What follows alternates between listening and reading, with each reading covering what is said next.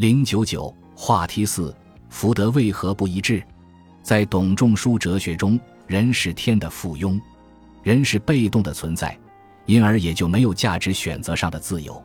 董仲舒遮蔽了知识论话题，也遮蔽了价值论话题。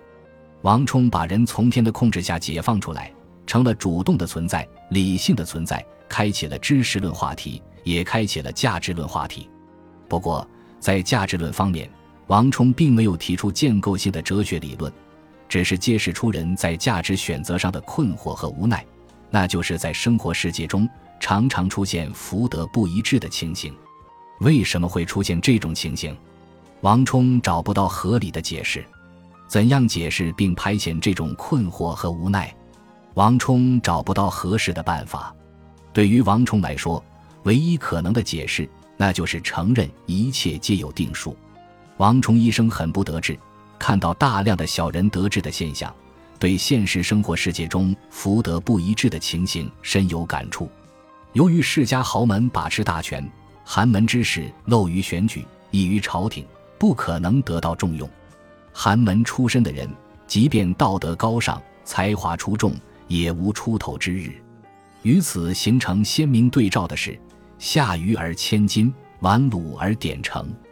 王充由此得出的结论是：一个人的德行才能与其所获得的社会待遇之间没有必然的因果关系。才高行节，不可薄以必尊贵；能薄操拙，不可薄以必卑贱。处尊居显，未必贤；位卑在下，未必愚。对于这种社会不合理现象，王充愤愤不平。他鄙视那些窃居高位的达官显贵，但对庸人尊位。奇骏落魄的现象，虽然颇感困惑，却也无可奈何。为什么有人轻而易举地得到富贵，有人无论怎样努力都得不到富贵呢？相信天道自然的王充，不会用天意破解这一福德不一致的难题，只能从自然之道中寻求解释。他找到的答案有两个，一个是性偶说，一个是命定说。性偶说是一种偶然论的观点。认为人富贵与否取决于机遇，同样是大贤，伊尹遇到了成汤做了宰相，而箕子遇到了商纣却沦为奴隶。王充在《冯玉篇》讲了一个故事：有一位老者在路旁哭泣，为自己总是不走运而伤心。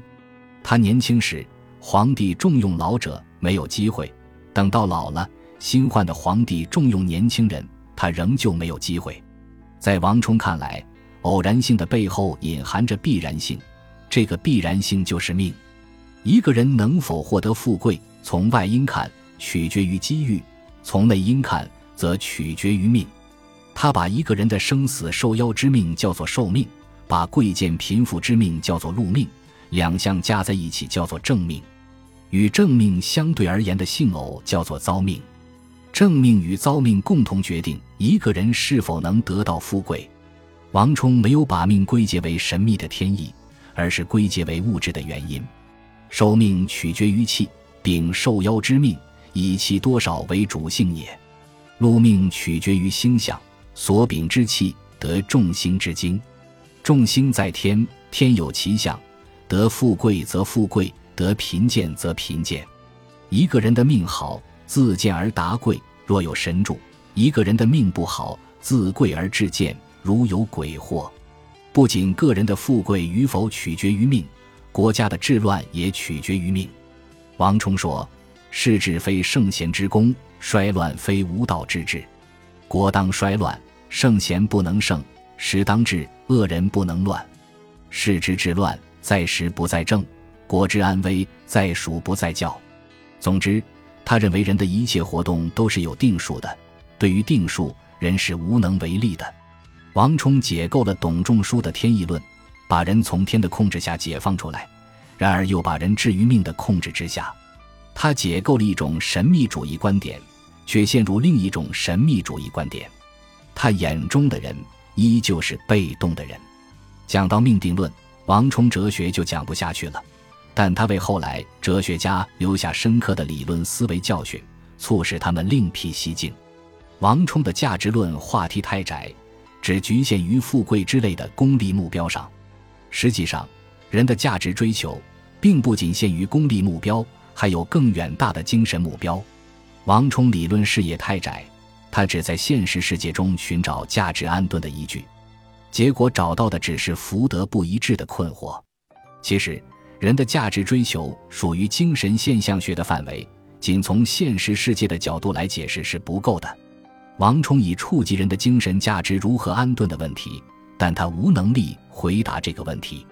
他对后来哲学家的启示是：应当搭建一个高于现实世界的精神世界、价值世界、意义世界、理想世界，到那里寻找价值安顿之所或安身立命之地。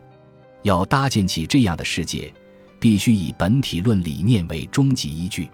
如何提出这种本体论理念？正是魏晋玄学家所选择的努力方向，他们受到王充的启发，进一步开发道家的思想资源，把理论重心从儒家之明教话语转向道家的自然话语，从对现实世界的关照转向对本体的追问。在中国哲学发展期，王充哲学构成了从经学到玄学的中间环节。魏晋玄学不是接着经学讲的，而是接着王充哲学讲的。